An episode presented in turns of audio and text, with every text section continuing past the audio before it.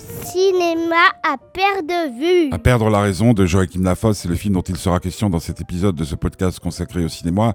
Ce film est basé sur un fait divers donc euh, sur le réel. Euh, une maman a tué un jour euh, ses cinq enfants. le personnage incarné par Emily Dequesne qui s'appelle Muriel, tue ses quatre enfants. Pourquoi? Ben, Tout simplement parce que un beau jour, elle a rencontré Mounir. C'est le jeune acteur que l'on voit partout et qui est extraordinaire, qui s'appelle Tahar Rahim, qui l'incarne.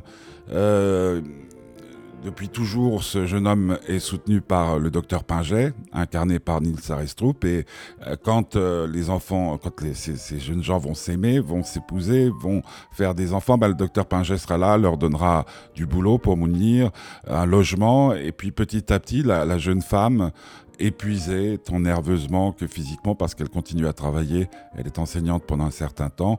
Petit à petit, on la sent sombrer. Et puis, un jour, ben, elle commet l'irréparable. Elle tue ses quatre enfants. Euh, avec un couteau qu'elle a acheté en même temps que des DVD dans un magasin. Elle l'a pas acheté en fait le couteau, elle l'a volé. Comme Joachim Lafosse est un, immense, immense, immense réalisateur, bien entendu, sa, sa, façon de raconter cette histoire est purement euh, géniale, euh, puisque on sort complètement bouleversé de la projection sans avoir vu la moindre goutte de sang. Euh, donc pour toutes ces raisons, allez voir ce film qui s'appelle À perdre la raison. Vous pouvez ensuite lire toutes les critiques que vous voulez, tous les articles sur ce film pour compléter votre réflexion.